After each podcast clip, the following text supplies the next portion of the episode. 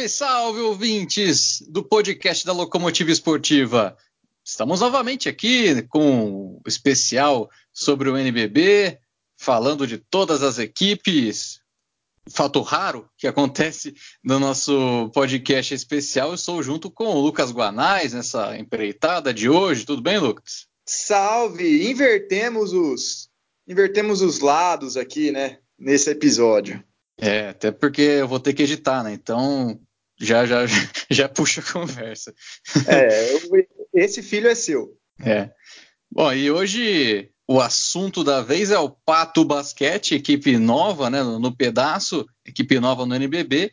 E quem vai conversar com a gente sobre a equipe é um cara que muitos dos furos aí de, de, de contratações do Pato Basquete foram é, dados por ele nessa intertemporada.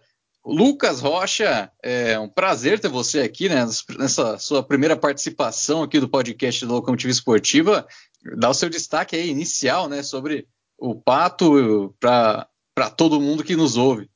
Fala Fabião, Lucas e a todos que estão acompanhando o podcast. Pô, prazer é meu de estar aqui participando desse conteúdo que vocês estão fazendo sobre o NBB.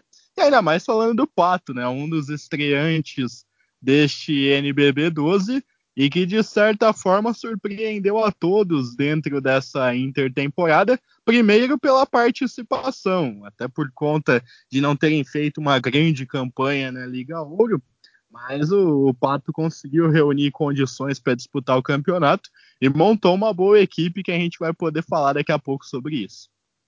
É, justamente, o Pato terminou a Liga Ouro na sétima posição, né? Ou seja, não pegou nem playoff, mas aí acabou pegando, comprando, comprando né, uma vaga de, de, franquia que existia. De quem que foi que pegou, Rocha? O Pato, na, o Pato acho que comprou direto da Liga, né? Foi direto? É. É, eu acho que o Pato comprou direto da Liga. É, e aí teve esse direito de participar do NBB, é, embora não tenha é, passado aí com o título da Liga Ouro. Mas aí até por isso, né, teve uma, uma grande movimentação no mercado por conta de não ter uma equipe à altura, né, para disputar o NBB e, e, se reforçou bastante, né, Guanais? É, justamente. O Pato, a gente tá, tava até brincando antes da gravação começar. Se você foi jogador, se você é jogador de basquete, não foi sondado pelo Minas ou pelo Pato nessa intertemporada, meu amigo, eu tenho más notícias que eles foram atrás de qualquer um que sabe quicar uma bola de basquete nesses últimos meses, viu? É, como eu não sei quicar né, uma bola de basquete, então não fui procurado. Mas o Rocha, que já teve essa, esse histórico aí no basquete, deve ter sido procurado também, mas ele ficou mais conhecido pelos, pelas contratações que ele anunciou né, via Twitter. E o time completamente renovado, né, Rocha? Porque muitos, acredito, eu, eu acredito que nenhum ou quase nenhum jogador é, remanescente da temporada passada e, e a equipe buscou jogadores aí, alguns é com certa experiência já de NBB, né? Na verdade, permaneceram três, né? O Derek, uhum. o Leandrão, experiente, que jogou inclusive em Bauru em um passado muito distante, e o uhum. Bibiano, né? Que é o pivô mas mudou completamente a equipe. A começar pelo comando técnico. O Dedé Barbosa chegou, que é um cara que começou como auxiliar do Demetrius em Limeira. Depois que o Demetrius saiu de Limeira para ir para Minas, ele acabou assumindo como treinador principal de Limeira. Fez até uma, uma grande campanha, B7. Limeira foi a segunda melhor campanha da primeira fase do NBB, acabou perdendo o, a semifinal para o Flamengo, mas fez uma boa campanha naquela oportunidade. Depois, infelizmente, acabou o projeto de Limeira, ele foi para Rio Claro, aí infelizmente também acabou o projeto de Rio Claro, ele acabou ficando sem emprego.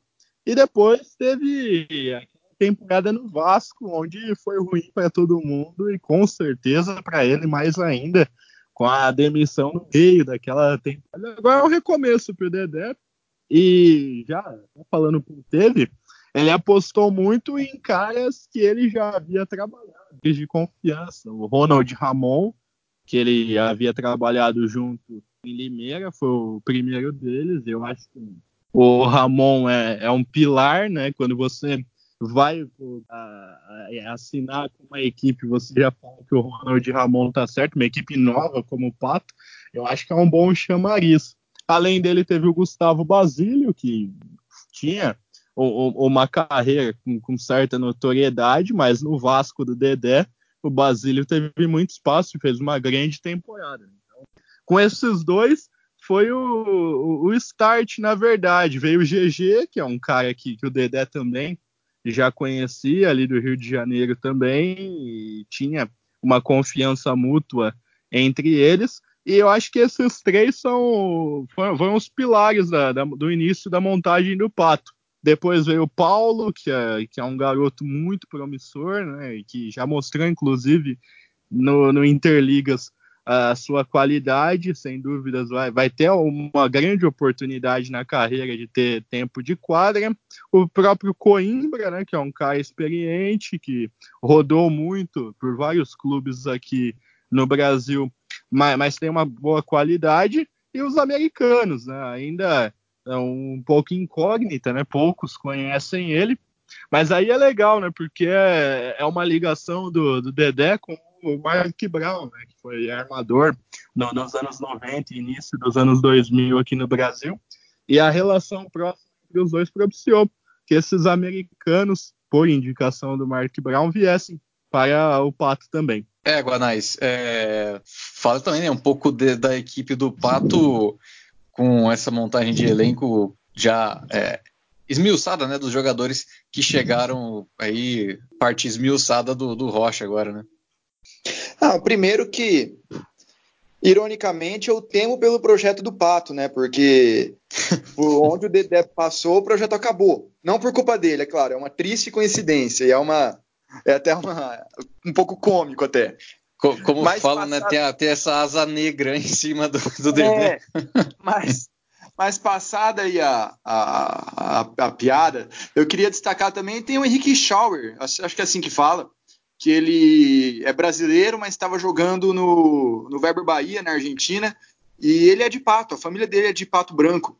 Então ele também vai estar em casa, pode ser aí um, um motivador, né? Algo a mais no jogo dele.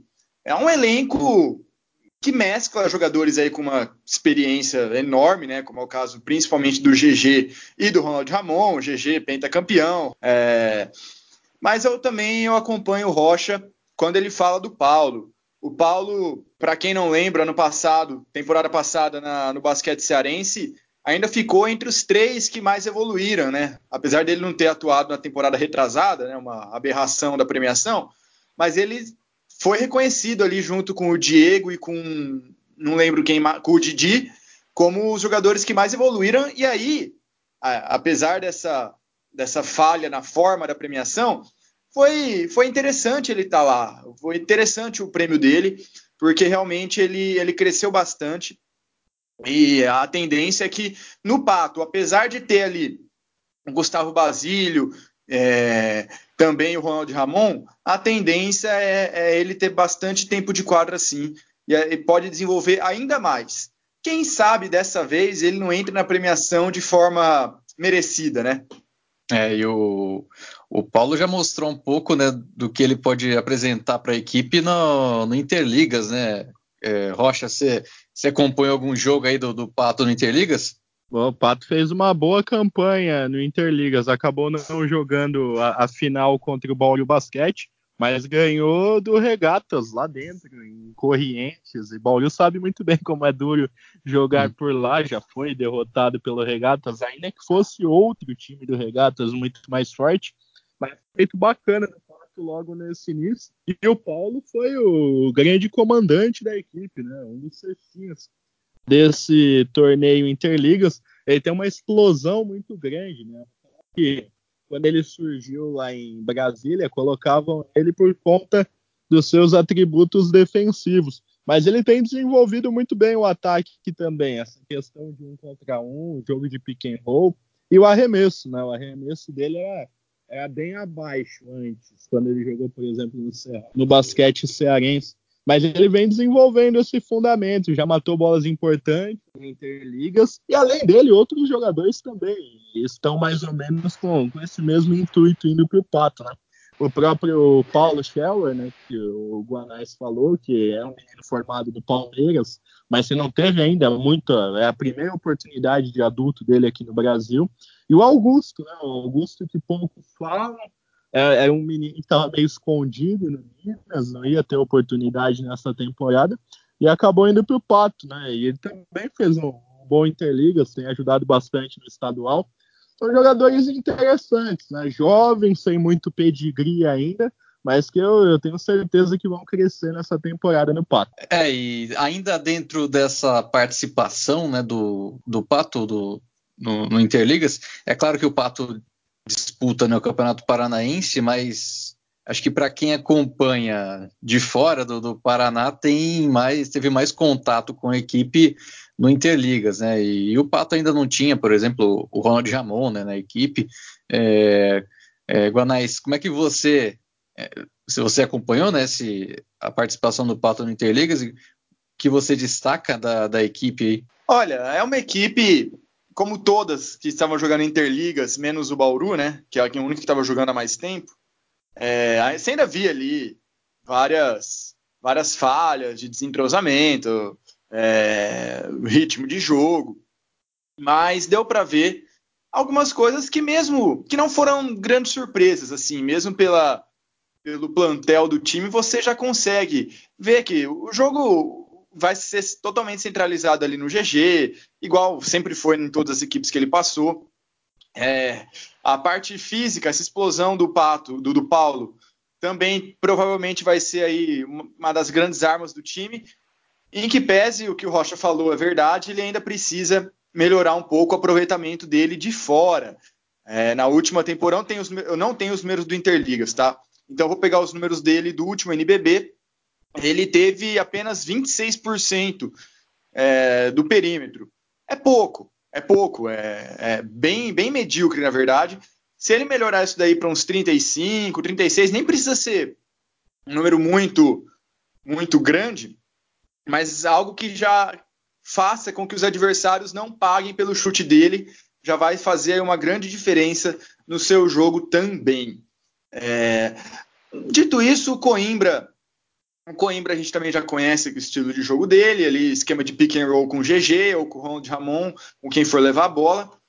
É... e também senti um pouco de falta aí de espaçamento de quadra dos pivôs. Mas acho que isso são coisas que podem ser arrumadas ao longo do ano, né? É, e, até por ter essa, essa questão de sempre estar aberto aí, né, a, a possíveis, é, uma possível nova contratação, né, o, o mercado de, de, transferências fecha é no final do, da primeira, do primeiro turno, né, e, e o Pato tem, né, ou busca ainda condições, né, para ir atrás de algum jogador, tem essa questão de, de ter aí o, o, número de quatro estrangeiros e tem ainda né, vagas em aberto né, para a equipe.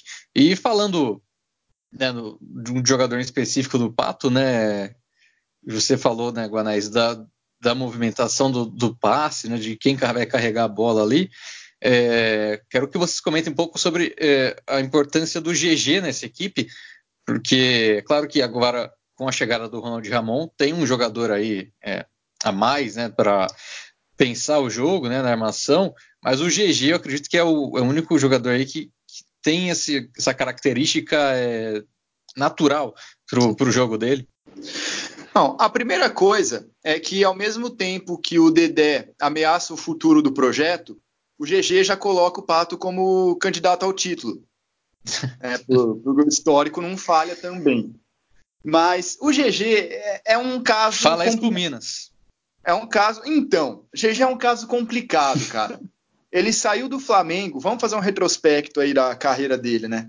Ele saiu do Flamengo em direção ao Rio Claro em busca de mais protagonismo.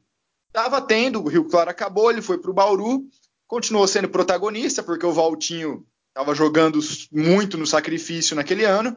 É, foi foi o líder da sua posição, né, o, titular, o titular na sua posição. E depois o Bauru vai lá, e antes do campeonato acabar me contrato Kendall Anthony. Nisso o GG vai para o Minas, consegue de novo ali uma equipe para ele comandar, sabe? Faz um bom trabalho e acabou não ficando nessa temporada de novo. Vamos ver agora no Pato é talvez a equipe de menor expressão, menor é, tradição, melhor dizendo, que tem ali peças interessantes no elenco também para ele para ele levar, né? Vamos ver se até que ponto o GG consegue ser o cara ou um dos caras desse time. Porque o jogo dele a gente já conhece, certo? É um jogo sem tanta agressividade em direção à cesta, é, utilizando muito pick and roll, um chute de três confiável, sabe? Não nada maravilhoso, mas também não é nada muito baixo, até pegar as médias deles, dele aqui no NBB. Ele tem média aí de 30%, mas ano passado chutou 35%, antes 32%. Então é um cara ali que tem um chute que a bola cai de vez em quando, tem uma, um, uma porcentagem, um percentual de assistências enorme e a pontuação baixa. Aquele armador mais classicão. É, sinto falta também no elenco de alguém, alguém na posição ali para contrapor esse estilo de jogo. Podia ter um outro armador mais agressivo. Né? Talvez o Ronald Jamon faça isso. Não sei se seria o ideal. Mas a, a, grande questão do GG é se ele vai conseguir ser o grande líder desse time nessa temporada, porque, a meu ver, ele é, por enquanto, é o grande, é o grande nome desse elenco, desse numeroso elenco. Eu acho que o, o que o GG agrega em, em termos técnicos e táticos para a equipe do, do Pato e emocionais também acho que o, o, principal ponto é essa questão da liderança, da competitividade para o time. Né? O GG é um cara que ele é incansável trabalhando em prol da equipe, em prol de, de um jogador que esteja se destacando. Muita gente evolui consideravelmente quando tem o GG ao lado. O Wesley, por exemplo, é, é um caso clássico disso, né? Não que o Wesley não tenha méritos na, na evolução dele, não é isso. Mas eu acho que o GG soube posicionar bem o, o Wesley nessa parte, né? E eu acho que muitos outros podem crescer ao lado do, do GG. A gente falava do, do Paulo Scheller, do próprio Paulo Lourenço também. São caras que, que têm esse perfil. E eu acho que, que essa experiência do GG de já ter vivenciado equipes vencedoras e saber o caminho e tudo que, que você precisa para estar nesse nível é muito importante para o Pato. Eu acho que ele é o cara que vai equilibrar um pouco as coisas, né? vai equilibrar o time, vai se indignar com as derrotas, e isso é importante. Às vezes as equipes de, dessa faixa mediana elas acabam não se indignando tanto assim quando são derrotadas, mas o GG é, é o tipo de cara que ele não gosta de perder nem dois ou um, né? Então é, foi interessante a chegada dele por conta disso e também para dar referências para a equipe, né? Como eu, eu, eu, disse no início, quando você começa um projeto, né? Que ainda o, o Pato está muito no início, né? Eles ainda estão é, aprendendo, conhecendo como é o cenário, quem é quem. Mas quando você já tem logo no seu início um cara como o GG, é uma certeza de que ao menos você vai aprender como é, como é competir, né? Como é ser um time competitivo. Então é, é importante, o GG é um cara que ele se liga não só na, na, na, parte de quadra, mas também na parte extra quadra. O Pato é uma, é uma equipe em expansão, tem o, o, futsal ao seu lado com grande notoriedade nacional, inclusive foi recentemente campeão da Liga Futsal, então talvez o, o público em Pato tenha é, essa imagem vencedora do futsal também. Então acho que o, o GG é um cara para nortear também esses torcedores e a comunidade em si do, do Pato em, em volta do basquete também. Um cara para dar segurança e para, quem sabe, ter uma, uma passagem longa por lá também. É, justamente. É, eu até ia completar com isso que você falou. Ainda que são basquete é negócio, né? Ainda que ele não fique por muito tempo lá, ele ajuda a dar uma base, né? Ele pode realmente mostrar o caminho das pedras aí dar uma noção para a direção, porque É, também não, não. O futsal pode dar uma expertise em organização de eventos, gerenciamento financeiro de uma equipe, etc. Mas são realidades diferentes, né? São públicos completamente diferentes. Então, o GG também pode ajudar bastante nesse sentido. É, exatamente, né? E, e outro jogador que eu, que eu levanto aqui um ponto a ser comentado, né? Um cara que é, o Rocha mesmo falou, né? De quando esteve sob o comando do Dedé Barbosa no Vasco, é, rendeu bem, é, mas aí na última temporada na equipe do Bauru Basquete ele teve dificuldades, né? O Gustavo Basílio, né? assim como toda a, equipe, toda a equipe bauruense, né? Rocha teve dificuldades, mas ele chega no, no Pato também precisando se provar um pouco. Você acha o, o é, é ele buscar, né? O, o, basquete que que fez ele ir para Bauru, por exemplo, né? Eu acho que o fato de Bauru ter sofrido muito com lesões atrapalhou muito o Basílio também, porque exigiu dele um papel de protagonismo que ele não tem. O Basílio hum. é um cara que se caracteriza muito pela, pela essa questão coadjuvante dentro da equipe, né? É um cara que vai defender, que vai correr, que vai pegar rebote, mas ele não pode ser o cara que você precisa que ele entregue 15, 20 pontos por jogo. Talvez na temporada inteira ele não faça nenhum jogo de 15, 20 pontos, mas vai ser sempre aquele cara intenso, aquele cara de defesa, aquele cara que vai se desdobrar para que outro dentro do conjunto apareça. Eu acho que o, o, fato dele ter feito uma grande temporada no Vasco foi justamente por conta disso. Ali ele precisava correr para o Fúvio, correr para o David Jackson, correr para o Lucas Mariano também. E talvez aqui em Bauru tenham exigido mais dele do que ele pode entregar. No Pato, talvez ele tenha uma exigência semelhante, mas eu acredito que, até pelo fato do, do, Paulo Lourenço estar crescendo bastante, ele pode ser um cara que vem do banco dentro dessa equipe do Pato e ter justamente essa característica, né? E, e, assim ele vai conseguir ter um rendimento muito maior. Eu creio bastante nisso, nessa força que ele tem de jogar para a equipe também, assim como o GG, ele é um cara bastante solidário. E também é uma figuraça em termos de, de bastidores, né? É difícil alguém que conviva com ele diretamente e não goste dele. É isso mesmo, né, Guanais? Eu, eu, vejo, eu vejo o Basílio assim como um excelente assim sexto homem para uma equipe mesmo. É, e com, com essas lesões do Bauru, ele teve que começar jogando ali muitas partidas, teve bastante tempo de quadra e foi exigido dele mais do que ele poderia né, apresentar. O que você acha, Ganais? Ah, eu acho que para analisar Gustavo, para analisar Cauê Verzola, por exemplo, cara, são, são jogadores que você não pode se basear pelo que aconteceu no Bauru, sabe? É, sem meias palavras, a última temporada do time foi uma tragédia, sabe? Então é um pouco complicado você tomar por base o que aconteceu lá na panela de pressão. Mas eu acompanho tudo que o Rocha falou.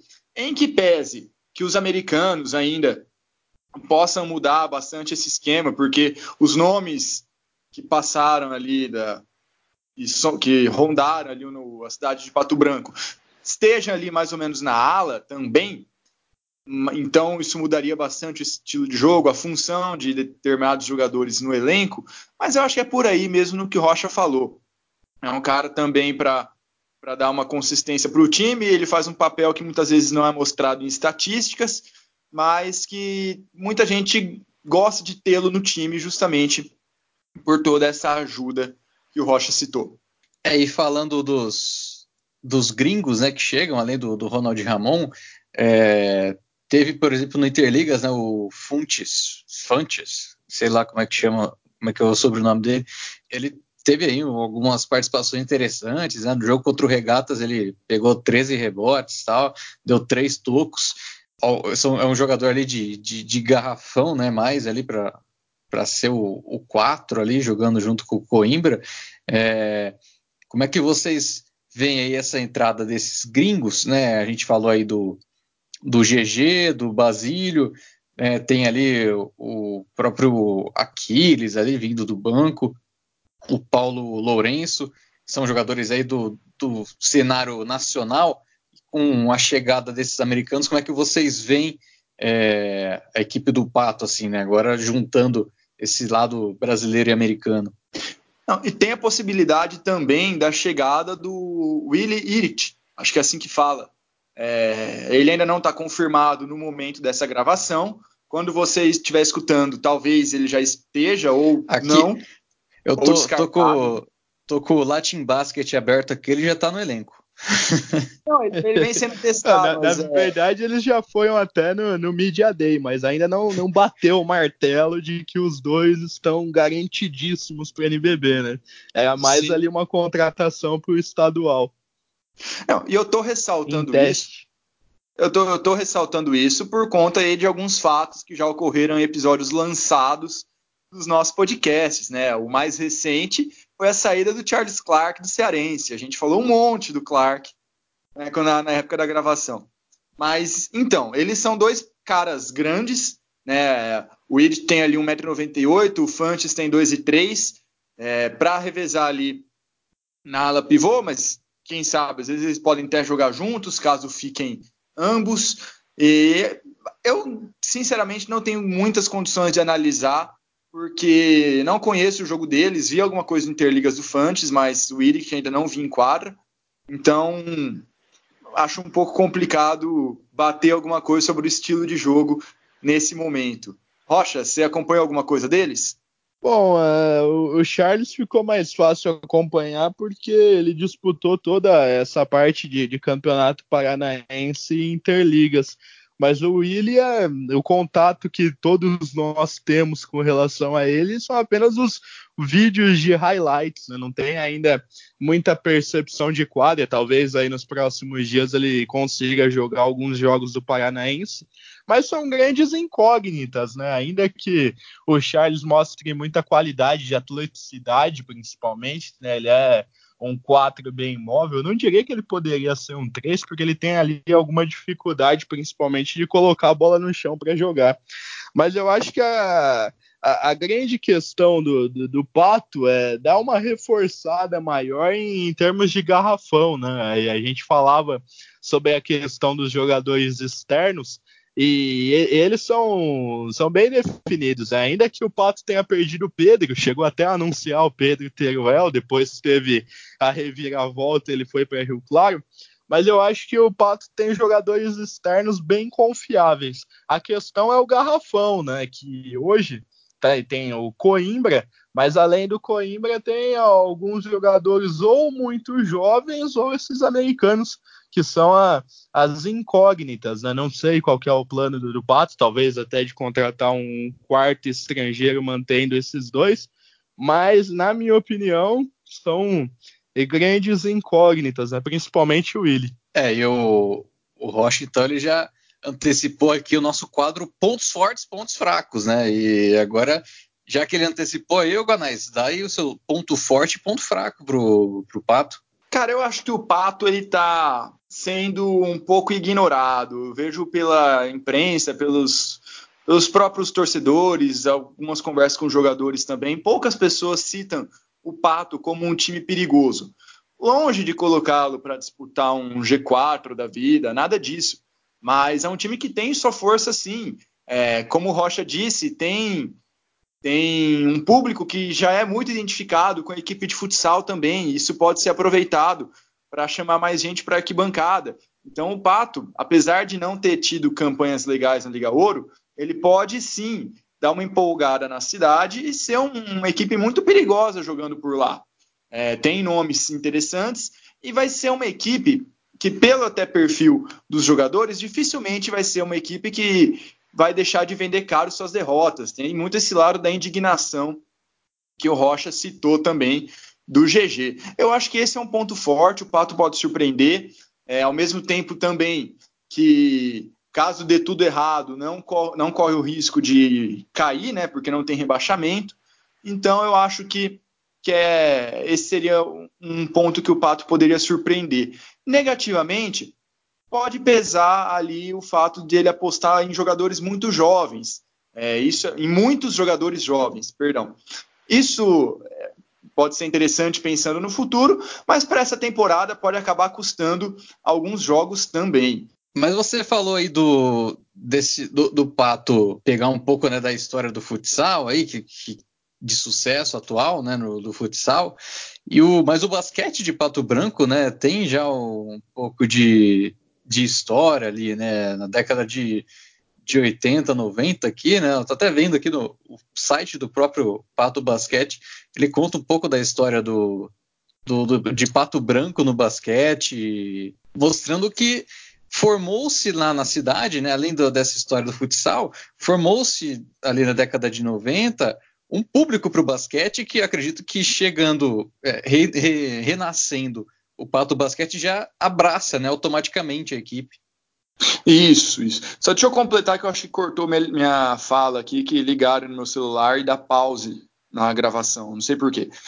Mas enfim, é, eu estava mencionando, tem o Paulo Lourenço tem 24 anos, o Schauer tem 20, Bebiano tem 22, Derek 23, Augusto 20, Aquiles 21, Murilo 23. É um elenco, é um, tem um núcleo jovem muito grande.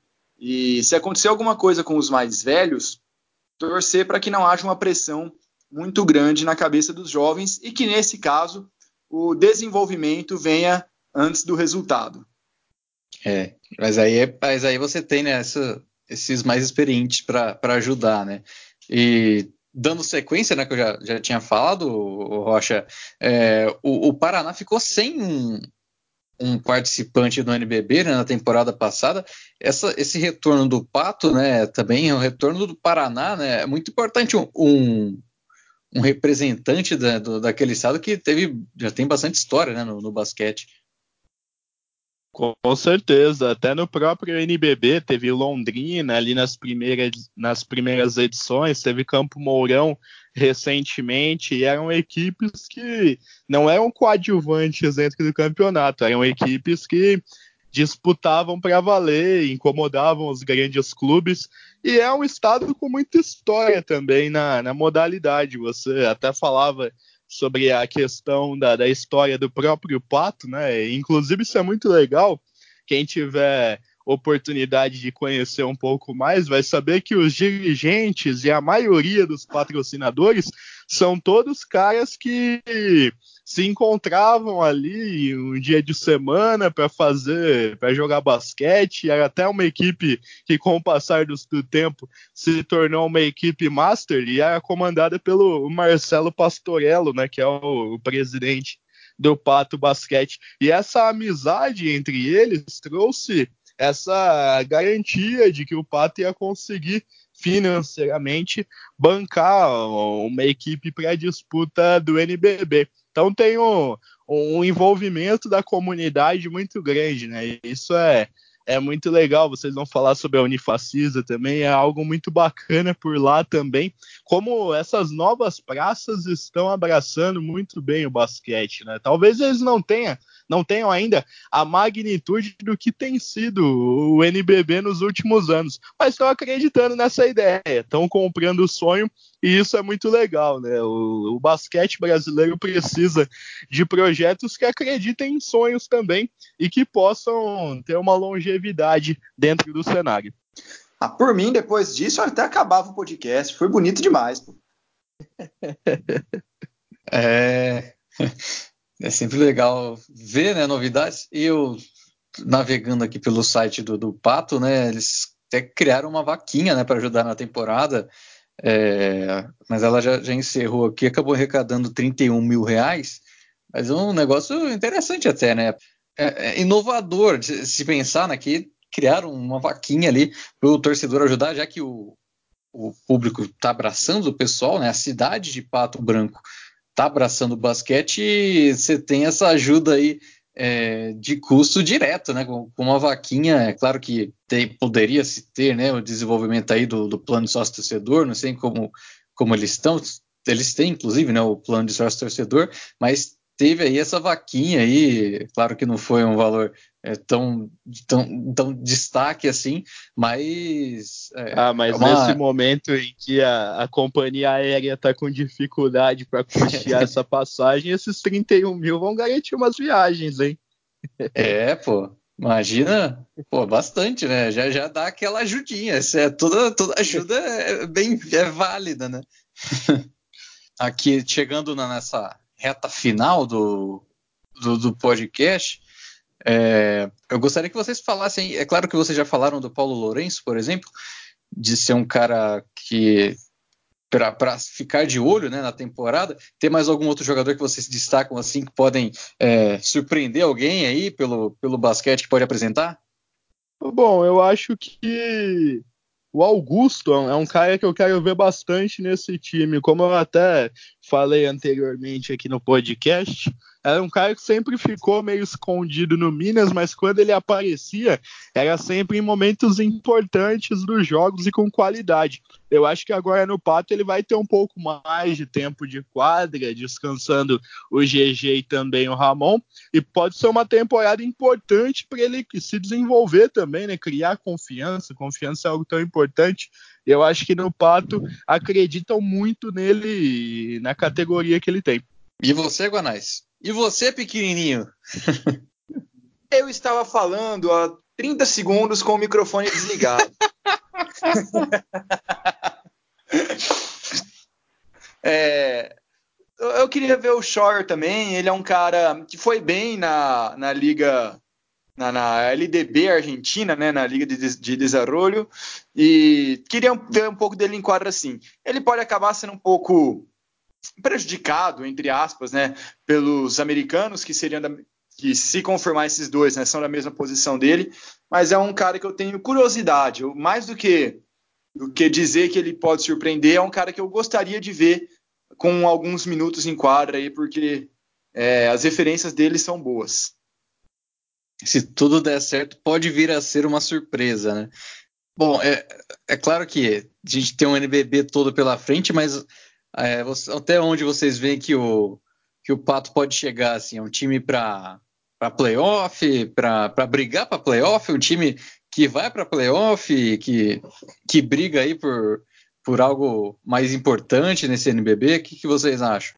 Eu acho que a realidade do Pato ainda é de brigar por playoff. E caso consiga é, um mando de quadra na, nas oitavas de final, já já estaria assim muito bem no lucro já. É uma equipe nova que está se estabelecendo no NBB e precisa resgatar é, essa paixão na, da cidade pelo basquete e até pelo elenco e por esses outros fatores. É por aí. Se você for perguntar para mim sobre uma outra competição do Pato, no ranking das camisas mais legais, aí eu vou falar para você, você que o Pato ali chega numa semifinal, viu? Porque o uniforme é bonito, hein? Principalmente o azul. Quero um, inclusive. Quem não quer? Vai lá, Rocha. Ah, eu acho que a priori, é claro que é muito difícil fazer alguma análise assim de até onde o Pato vai chegar em setembro. Mas eu acho que a realidade é brigar ali entre décimo, décimo segundo, fazer um playoff oitavas de final, que eu já acho que é, que é legal, né? Que já já vai motivar o empresariado da cidade a acreditar um pouco mais em uma equipe. Muitos chegam no, no NBB na primeira temporada e não conseguem êxito, não conseguem playoffs, mas eu acho que o Pato tem potencial para estar brigando nessa faixa aí. Mas quem sabe, né? O play, depois que foi instituído que o playoff oitavas de final é melhor de três jogos, as surpresas podem acontecer é, de um volume muito maior. Mas eu acredito que o Pato briga ali nessa faixa. E o, o Pato, é, com essa, esse objetivo, né? Acho que é nada mais justo, né? Porque o, é, tá nessa fase né, de início de projeto em busca de de, de um, do apoio né, da, da, população ali de Pato Branco, é, não, não, não apenas no caso dessas equipes é, exclusivas de basquete, como até mesmo nas, de, de, times de futebol, por exemplo, né, que começam ali, faz uma temporada é, razoável, né, disputando playoff, vai subindo, né, acho que um, um exemplo muito interessante recente é o Botafogo, né, que em três temporadas conseguiu chegar numa semifinal de, de NBB. Então é, é um, um objetivo pé no, pés no chão, né, essa primeira temporada, acho que para para boa parte de, de, todos esses projetos que se iniciam, né? Você ter um, um objetivo que você possa alcançar, né? Para manter assim a quando, quando você alcança esse objetivo, você tem essa sensação de que esse isso você conseguiu, né? E mostra resultado, né? Para quem você precisa buscar, né? Como no caso é, as pessoas lá de, de, Pato Branco, né? Até mesmo da região, né? Dependendo do sucesso da equipe, é, pode ser um sucesso regional ali, né? Ah, mais do que nunca, eu acho que esse é o momento de colocar Pato Branco no mapa do basquete, né? Um lugar que as pessoas, de uma forma geral, claro que quem mora em Pato Branco e tem uma ciência maior sobre a história da modalidade por lá, vai ter muito mais condição para opinar.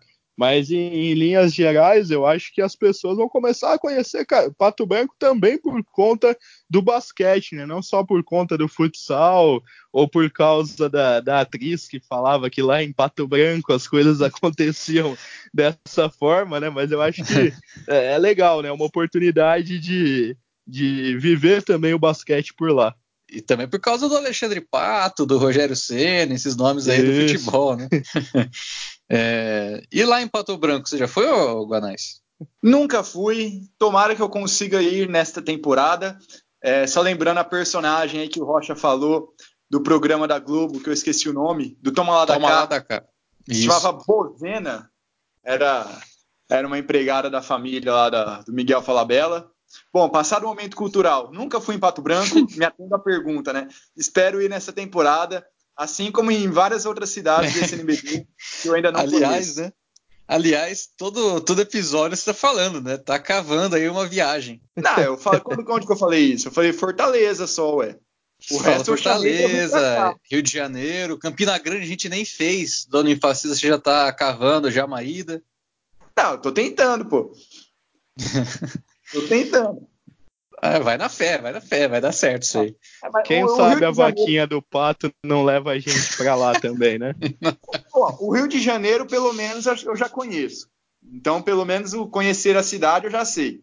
Mogi tá aqui do lado de São Paulo. Franco eu já fui também, eu preciso ir em BH, preciso ir em, nas cidades do Nordeste, Pato Branco também, pô. É, agora eu parei para pensar a vaquinha do pato, né? tá, tá virando aqui a fazenda, cara. É... Estamos agora aqui nos destaques finais já, né? Já tem até um mais, mais os, os temas estão sendo mais abrangentes aí. Falamos até de cultura nacional com Toma lá da cá e agora os destaques finais. Primeiro com o, o Lucas Rocha, que queria que você falasse aqui, Lucas, além do, do Pato que a gente já falou né, nessa, nesse episódio, falar também das suas expectativas para o NBB como um todo, né? Parece que, é, por mais que tenha aumentado o número de equipes, aparentemente o nível técnico entre os times assim tá, tá parelho, né? Não sei se, se é essa a sua opinião também. Com certeza, e eu acho que muito disso é por conta dessa janela, dessa opção que abriu do quarto estrangeiro. Muita gente vai torcer o nariz, mas infelizmente não tinha jogador nacional para todas essas vagas que abriram de, de jogadores e ainda mais uh, nomes competitivos, né? nomes que pudessem mudar a história das equipes. Até hoje, o, o Rio Claro oficializou a contratação do Bexley, né, que é um cara que talvez você não imaginaria em outros tempos jogando aqui no Brasil. Então, eu acho que isso foi importante para aumentar o nível da competição. Claro que não é o único ponto que vai ser testado nessa temporada do NBB, mas eu vejo Flamengo e Franca à parte um equilíbrio muito grande daí para baixo, né? E quem sabe não dá para incomodar esses dois times mais fortes lá na frente também. Mas eu acho que a princípio Flamengo e Franca um pouco acima e depois vem uma corrida de um Corinthians, Minas, talvez Bauru e Paulistano aí também brigando, São Paulo, que está engrenando, né? Por mais que poucas pessoas acreditassem, inclusive eu não acreditava nem um pouco, mas o São Paulo está engrenando também, Mogi. Vai ser uma, uma temporada legal, uma temporada que o torcedor vai poder acompanhar todos os jogos pela primeira vez em, em termos de, de Liga Nacional, e vai ser bacana todos os dias você poder ter uma alternativa de jogo do NBB para assistir. Realmente, é. Guanais, seu destaque final aí. Mais um destaque final aí né, nessa série. Eu vou continuar a, a linha do Rocha. É, essa, essa, esse aumento no número de estrangeiros a gente já discutiu em outras oportunidades, mas é algo também que pode ser sentido o efeito nessa temporada? Pode. Provavelmente vai ser um pouco. Mas, é, para falar de, em termos de melhorar nível de competição, de ter mais jogadores à disposição no futuro para todas as equipes, jogadores brasileiros, eu digo. Isso é algo que é feito a médio prazo, isso é algo que é feito obrigando todos os times a disputar a LDB, igual tá sendo, vai ser feito a partir da temporada que vem, é, dando mais oportunidade, aumentando também o nível de idade da própria LDB e dando tempo para maturar também os estrangeiros no Brasil. Essa, essa novidade de não ter rebaixamento nessa edição pode ser um atrativo interessante. É, não dá para saber como isso vai ser como isso vai ser refletido nas equipes. Isso a gente só vai saber na, quando acabar o NBB 12.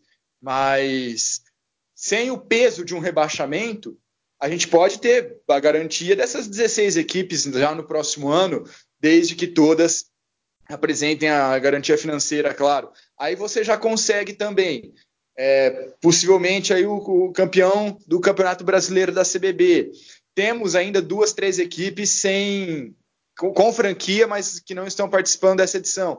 A gente pode ter, num prazo ali de uns três anos, um campeonato mais consistente, um campeonato com nível técnico melhor, e aí a gente vai realmente sentir os, o, os efeitos de decisões que estão sendo tomadas agora, que podem, podem dar certo sim, e tem meu apoio. É, aquela coisa a médio e longo prazo, né? Essa, esse, essa ideia também.